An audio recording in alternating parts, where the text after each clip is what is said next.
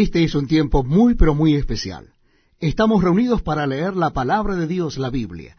Y yo les invito a que busquen en el Nuevo Testamento el capítulo 3 del Evangelio según San Mateo. Evangelio según San Mateo capítulo 3. Dice así la palabra de Dios. En aquellos días vino Juan el Bautista predicando en el desierto de Judea y diciendo, Arrepentíos, porque el reino de los cielos se ha acercado.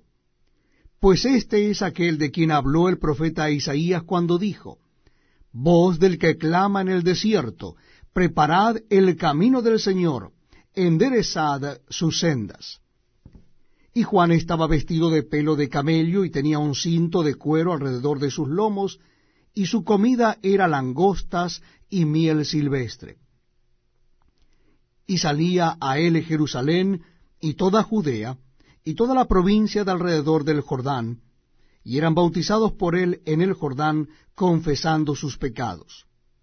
Al ver él que muchos de los fariseos y de los saduceos venían a su bautismo, les decía, Generación de víboras, ¿quién os enseñó a huir de la ira venidera? Haced pues frutos dignos de arrepentimiento, y no penséis decir dentro de vosotros mismos, a Abraham tenemos por padre, porque yo os digo que Dios puede levantar hijos a Abraham aun de estas piedras. Y ya también el hacha está puesta a la raíz de los árboles. Por tanto, todo árbol que no da buen fruto es cortado y echado en el fuego. Yo a la verdad os bautizo en agua para arrepentimiento pero el que viene tras mí, cuyo calzado yo no soy digno de llevar, es más poderoso que yo. Él os bautizará en Espíritu Santo y fuego.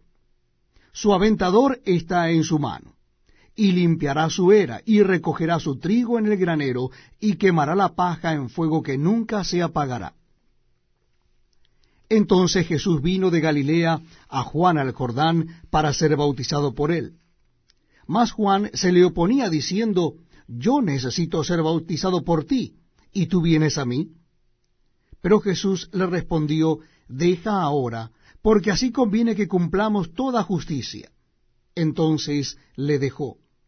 Y Jesús, después que fue bautizado, subió del agua, y aquí los cielos le fueron abiertos, y vio al Espíritu de Dios que descendía como paloma y venía sobre él